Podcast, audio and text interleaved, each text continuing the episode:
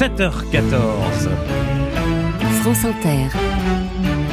Nicolas Demorand le 7-10. Ces supérettes au Japon, elles sont ouvertes 7 jours sur 7, 24 heures sur 24 et 365 jours par an. On y trouve tout, notamment à manger et à boire, mais aussi à lire et à s'habiller, du wifi toute l'année, de la climatisation l'été, des toilettes gratuites et mille facilités qui font parfois ressembler ces commerces privés à de petits services publics. 80 secondes ce matin sur la vie combini de Jérôme Schmitt qui connaît son Japon sur le bout des doigts et nous fait visiter le pays à travers ses épiceries de quartier, ses combini donc. Il y en a partout.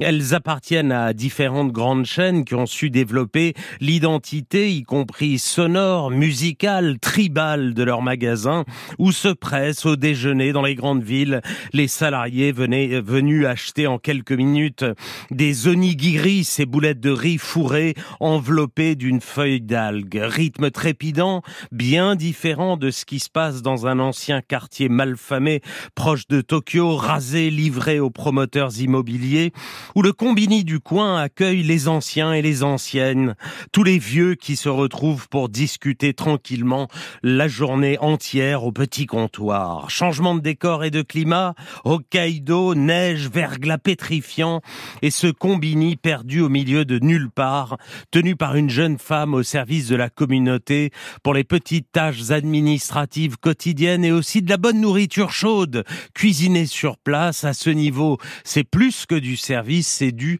dévouement.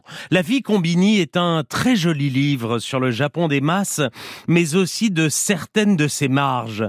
Vous le lisez comme un touriste ébahi et le refermez en vous disant que vous avez laissé quelque chose de vous là-bas et vous éprouver naturellement l'envie de refaire le périple avec l'auteur Jérôme Schmitt qui a l'air d'être un sacré compagnon de voyage.